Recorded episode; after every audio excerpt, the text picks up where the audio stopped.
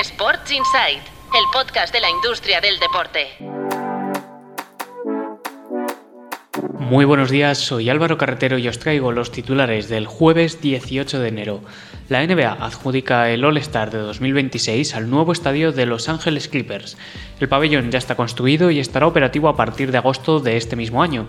Tendrá un aforo de 18.000 personas y será propiedad de los Clippers, que siempre han jugado en casa de los Lakers.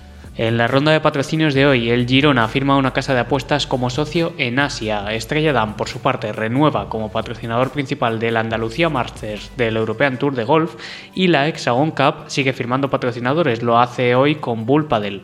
En la Premier League, el Manchester United pierde 30 millones de euros a cierre del primer semestre de 2023-2024. El club facturó 217 millones de euros, un 16% más, gracias principalmente a la venta de jugadores. Y nos vamos al fútbol español. La Fiscalía acusa al Granada Club de Fútbol de cometer delitos fiscales y propone una multa de 27 millones de euros. Además, pide 12 años de cárcel para el expresidente Quique Pina y para Gino Pozo, su antiguo propietario y que actualmente es dueño del Watford y del Udinese. Eso es todo por hoy. Yo, ya sabéis, me despido hasta la semana que viene.